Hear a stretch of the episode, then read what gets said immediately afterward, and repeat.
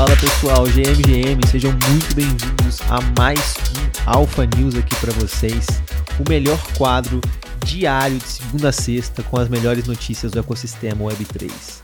Sejam todos muito bem-vindos então ao Alpha News de número 34, Guelph. Como é que você está, meu querido?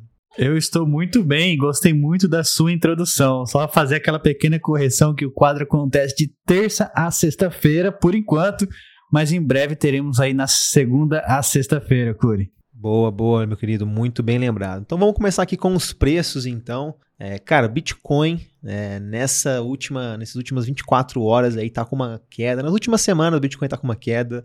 Hoje está na casa ali então dos 27.500 dólares o Bitcoin. E o Ether também segue o mesmo caminho. Tivemos uma queda ali nas últimas 24 horas e também nos últimos 7 dias. Hoje o Ether está ali na casa dos 1.850 dólares.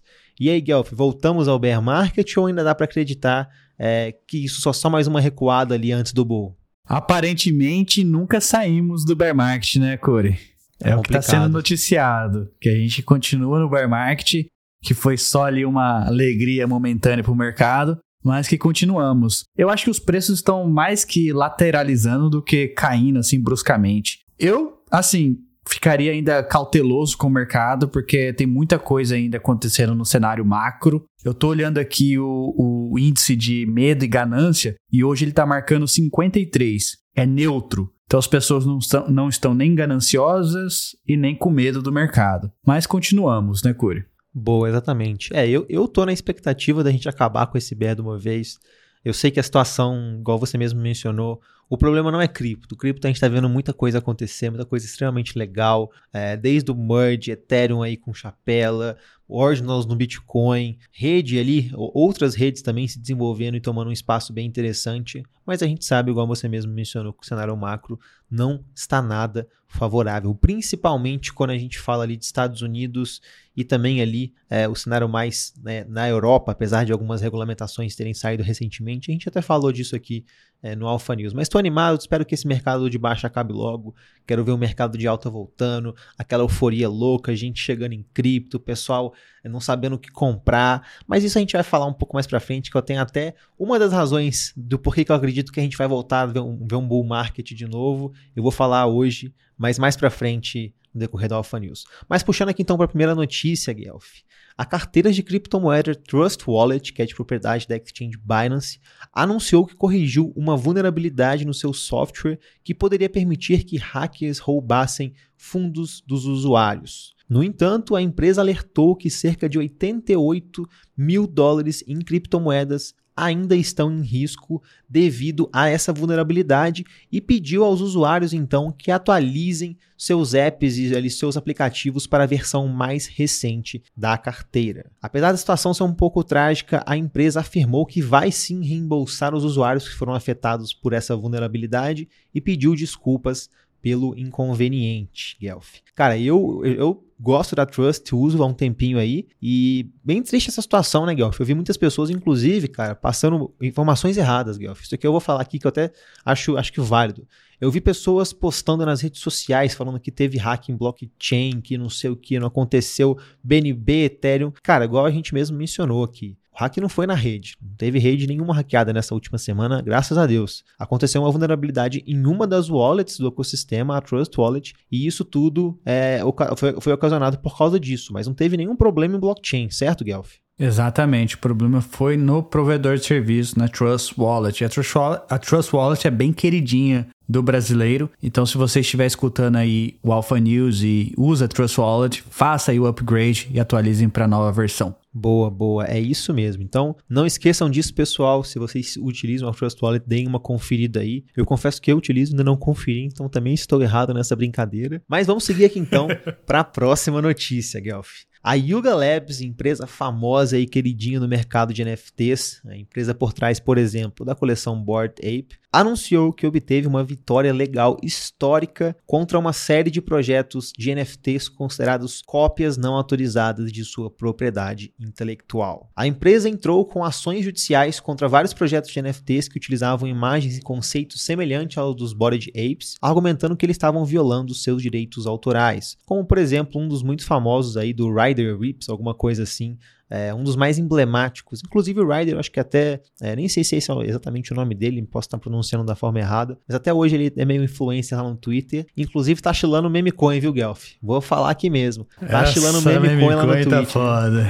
É. Mas enfim, a Yuga anunciou é, que com esse resultado vitorioso para ela, os projetos foram forçados a encerrar suas atividades e transferir a propriedade intelectual de volta para a empresa. E essa decisão parece simples, mas é muito importante porque ela pode ter implicações significativas para o mercado de NFTs, já que muitos outros projetos têm sido acusados de copiar ideias e conceitos é, de outros projetos de NFTs. E aí, Guelph, um pouco de clareza da regulamentação assim com NFTs, será? Será que che tá, estamos chegando no ponto positivo? É, é uma, é uma mistura, né? Tem uma, uma certa, um certo conflito em, e aí entre as pessoas que acreditam que não, deve, não deve existir nenhuma regulamentação e com aquelas pessoas que acreditam que devam ter alguma coisa. Por exemplo, eu mesmo tenho uma cópia de um punk lá na ZK Sync. Quantas cópias não tem? Todas as vezes deve ter uma cópia de punk por aí. É a mesma coisa do Board Apes. É interessante interessante ver esse, esse é, o, a Yuga Labs buscando as autoridades para regulamentar é, até mesmo o lado deles, mas Assim, eu não sei como é que vai sair daqui para frente. Vai, eu sei, eu tenho certeza que vai dividir um pouco o mercado de NFTs, ô Curi. Boa, com certeza, Guelph, com certeza. É, eu acho que querendo ou não, né, pela, pelo, pela treta que eu tinha acompanhado com o Ryder Rips, agora eu peguei o nome dele aqui um pouco melhor, era realmente uma, uma, uma confusão bastante importante e que tendencialmente já ia dar vitória ali para Yuga Labs. Até onde eu tinha acompanhado, ele tinha feito algumas modificações muito tênues nos NFTs, né, nas imagens dos NFTs, o que com certeza ia acabar violando algum algum direito ali autoral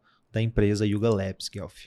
Boa, boa, Guri. E eu trago aqui para vocês uma novidade lá de Zimbábue. O Banco Central de Zimbábue anunciou seus planos de lançar uma criptomoeda digital, uma moeda digital lastreada em ouro. A nova moeda digital será chamada de Gold Backed Digital Currency e será lançada no final deste ano. O Banco Central também afirmou que a moeda digital ajudará a lidar com a escassez de dinheiro em espécie no país, além de promover a inclusão financeira e o desenvolvimento econômico. E aí, Curi? É, Guelph, esses, esses, países aí que por muitos foram considerados países de terceiro mundo estão saindo na frente com relação a tecnologias. É, tô bem animado, eu acho que tem muita coisa legal para sair, é, muita gente boa trabalhando por trás, não só no Zimbábue também, aqui no Brasil mesmo, a CBDC, a gente está sempre narrando novidades extremamente interessantes, mas eu fico bem animado com tudo que seja positivo, seja que impacte positivamente esses países que a gente sabe que acabam sofrendo mu muito com relação à inflação, com relação à perda do do valor monetário e tudo mais. Então eu fico animado, mas também fico triste, Guelph, porque eu estava até lendo isso, eu nem, nem no nosso roteiro aqui, mas vou mencionar que a gente teve algumas dificuldades na Argentina com relação ao estoque de dólar é, para negociação nesse último final de semana e a situação não parece estar muito favorável. Então desejo aí as minhas melhores solidariedades para os meus amigos que moram é, no país e fiquem alerta aí com relação aos bancos da Argentina, Guelph.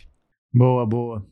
E a próxima notícia que eu trouxe é a startup Originals Finance, que lançou recentemente uma plataforma em DeFi, conduziu um golpe de rug pull. Curi, você que estava falando, a gente estava conversando mais cedo sobre os golpes de rug pull. É isso mesmo, essa empresa teve aí, conduziu esse golpe de rug pull e causou perdas de mais de um milhão para seus investidores. A empresa divulgou também um comunicado que afirma ter realizado a ação por conta de uma vulnerabilidade em seu contrato inteligente, mas a equipe de auditoria da Certic alegou que essa vulnerabilidade não existia e que a ação da empresa foi um golpe premeditado. A Certic também afirmou que Originals Finance tentou subornar a equipe para encobrir a fraude. Como resultado, a Certic rompeu sua parceria. Muito bem, Certic, parabéns aí, ó, salva de palmas para a Certic representando aí a, a universo de criptomoedas, não aceitando o suborno da empresa, desmascarando essa, essa startup, Originals Finance. Ainda bem que você não investiu na Originals Finance, Curi. É, Guelph, esse aí ia ser mais um hug pull pra, pra minha conta aqui. Mas, cara, é muito complicado as situações como essa. É, certamente, vários investidores ficaram extremamente insatisfeitos com isso. E ninguém gosta de sofrer rug pull, né, cara? É, ainda bem que a, a situação parece que pelo menos não, não vai ter mais relação com a Certic ali. Mas de qualquer forma, cara, é muito, muito triste ali é, esses investidores aí que perderam mais de um milhão de dólares, Guelph. Seguindo aqui então, pessoal, a gente tem também notícia boa, né, Guelph? Não podemos só falar as notícias ruins, os rug pulls aí do mercado, os meme coins. Temos que falar notícia boa aqui, cara. E é uma notícia que eu fico pessoalmente extremamente animado, que é sobre a ZK5, cara. A ZK5 que a gente já narrou aqui várias e várias vezes, tá voando, tá pegando um TVL muito legal ali das Layer 2. E tá vendo um aumento muito grande de adoção e crescimento da, das atividades DeFi da rede. E agora teremos então a OneInt, um agregador de DEX que recentemente anunciou sua implantação na ZK-Sync e você já consegue utilizá-lo hoje na ZK-Sync Era, porque eu testei isso hoje à tarde, Guelph. Então, pô, muito legal. Como é que foi a experiência? Foi rapidinho? Foi muito rápido, cara. Foi muito rápido. Gosto muito da, das K-Sync e da OneInt também. Eu tô vendo que eles estão trabalhando em coisas super, mas super legais mesmo. E, cara, essa versão lançada na ZK-Sync promete melhorar mais ainda o desempenho e funcionalidade ali da é, da OneInt. Fico bastante, bastante animado. Inclusive, uma, da, uma das novidades vai ser essa capacidade de realizar pagamentos fiat to cripto, de fiat para cripto, através de uma parceria com a TransferWise. Então, cara, muita coisa legal surgindo aí. Tô bastante animado, não só com a OneInt, mas principalmente com a ZK-Sync. E vamos aguardar esses próximos passos aí da rede. Igual a gente já mencionou aqui antes, tem novos protocolos surgindo quase que diariamente dentro da ZK-Sync. Você pode conferir isso tudo na página do ecossistema é, da próprio, do próprio site da ZK-Sync. E, e, fiquem de olho, porque é uma, uma, uma Layer 2 ali nova, mas uma Layer 2 que está ganhando um espaço muito é, atrativo de um modo muito rápido, né, Guelph? É isso aí, Corey. E por falar em meme coin, o hacker que hackeou lá, que responsável pelo ataque ao protocolo SafeMoon, concordou em devolver 80% dos fundos roubados. Ela pode ter sido contatado por membros da equipe do projeto e da empresa de auditoria Certic, a Certic novamente aqui, ele devolveu 80% dos fundos, cerca de 5,6 milhões de dólares. E aí o hacker, claro, pegou aqueles 20% de comissão, mas devolveu aí pro projeto. E uh, ah, para quem não sabe, a SafeMoon é um token na Binance e ela tem sido um dos projetos de, de cripto mais populares aí recentemente, mas também enfrentou muitas críticas e controvérsias em relação à sua estrutura e práticas de negócios. Eles patrocinaram,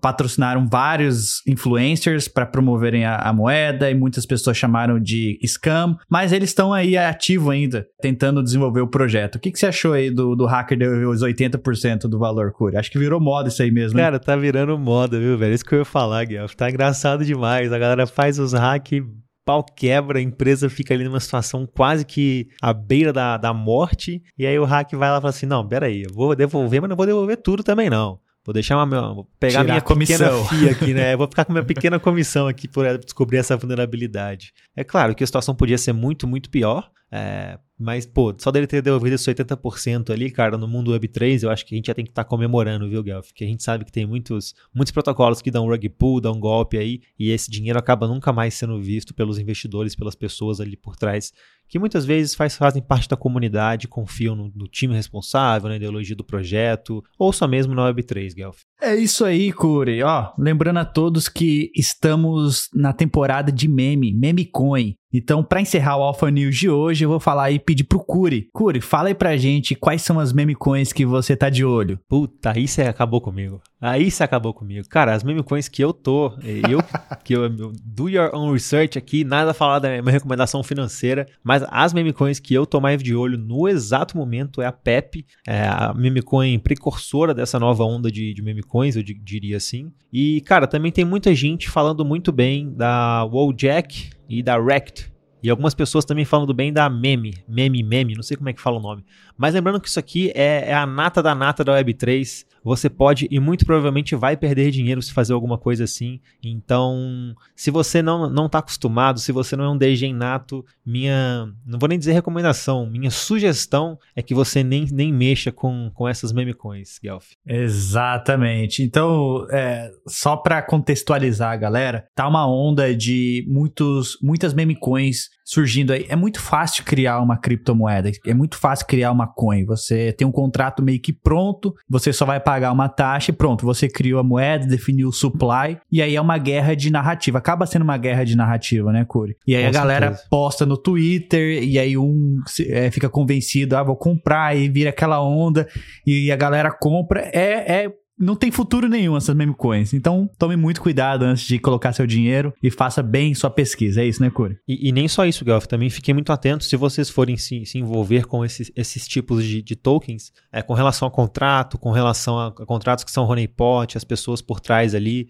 Porque não é só, não é só porque o ticker tá o mesmo é, por exemplo, não é só porque o ticker está if e, e, alguma outra coisa lá que realmente é Ethereum, que realmente é Ether. É, confira realmente duas, cinco, dez vezes se aquele realmente contrato é o contrato oficial. Confira as pessoas ali por trás, utilize as ferramentas do Web3 ao seu favor.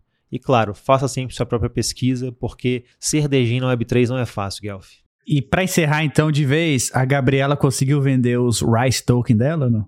Conseguiu não, Guelph. Vou te falar que essa aí foi a que mais doeu para mim, viu?